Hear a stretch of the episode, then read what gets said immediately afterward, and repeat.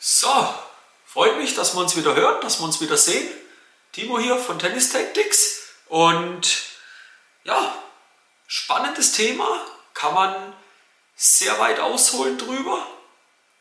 80% ist mehr als 100%, behaupte ich. Und äh, da wird sich der ein oder andere angesprochen fühlen und sagt, Timo, da kann nicht sein. 100% ist immer mehr als 80%.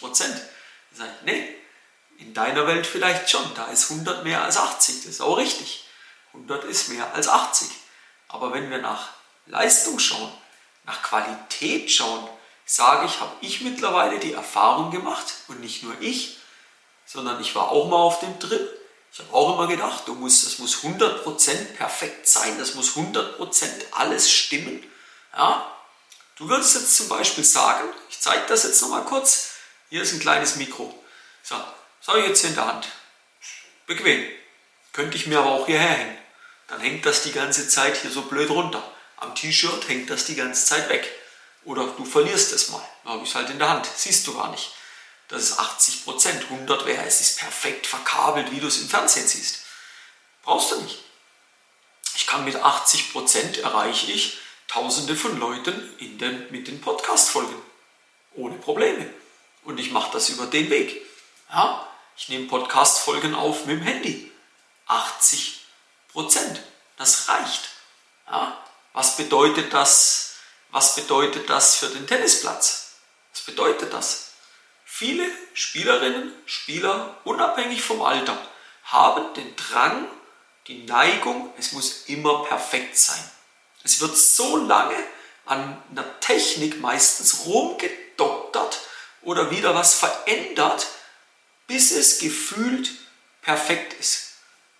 Was diese Personen aber in den meisten Fällen, was ihr nicht merkt, ist, dass ihr permanent auf der Stelle tretet. Und während ihr auf der Stelle tretet, ist dein Mannschaftskollege oder deine Geschäftskollegin, der du es gerne mal zeigen würdest, die arbeitet an anderen Dingen. Die arbeitet zum Beispiel im mentalen Bereich. Wie bereitet sie sich in den Pausen optimal vor? Wie visualisiert sie? Sie überlegt, wie sie ihre Stärken einsetzt gegen deine Schwächen. Sie schaut, wie sie taktisch betrachtet ihr Spiel aufbaut.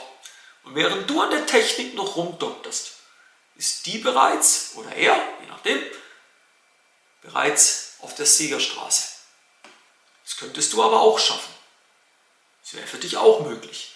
Wenn du es schaffst, einmal dein Ego wegzulegen, wenn du es schaffst, dich in ein Umfeld reinzubringen, wo du dann akzeptierst, dass du 100% nicht brauchst. 100% brauchst du nicht. Das Wichtige ist, geh raus und spiel. Geh raus und sammel Erfahrungen. Und aufgrund von den Erfahrungen baut sich das Ganze dann immer weiter auf. Ja? Man muss ja auch aufpassen, je nachdem wie alt du bist lassen sich gewisse Bewegungsautomatismen, die du schon eingepflanzt hast, in Anführungszeichen, die lassen sich gar nicht mehr verändern. Das geht nicht. Es geht nicht. Es funktioniert nicht. Also warum die Zeit verschwenden und dort an etwas rummachen, wo du vielleicht von einem Level 3 auf ein Level 4 kommst.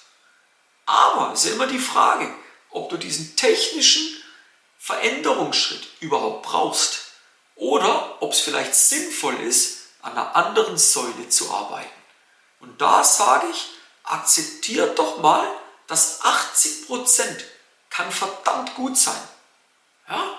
Wenn ihr eure Säulen Technik, Taktik, Mental, Athletik, Ernährung und ihr als Persönlichkeit, als Spielerpersönlichkeit, wenn ihr euch auf 80% in allen Säulen bringt, und ein anderer Spieler probiert in der Technik auf 100 zu kommen, ist aber erst auf 60, ist dann in zwei anderen Bereichen auf 70, in einem anderen Bereich auf 50, in einem auf 90 und so weiter. Können wir mal verschiedene Zahlenbeispiele durchspielen. Wer wird letzten Endes in aller Regel das Match gewinnen? Das bist immer du mit deinen 80 Prozent. Und es ist immer die Frage, was ist die Wahrnehmung von deinen 80 Prozent? Wenn 80% von deiner von den Skills, die du hast, 80% sind, ja, für manche sind das schon 100%, die sagen, meine Güte, hey, spielt der Toni endgeil. Spielt so geile Bälle, der ist so mental gut auf dem Platz, der weiß, wie er in kritischen Situationen umgeht. Du meinst, du musst weiter rumdoktern.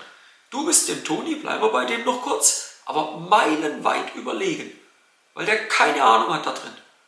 Und deshalb ist es immer wichtig, dass ihr mal versteht, 80% eine Sache zu beherrschen, ist wichtiger, als sie 100% können.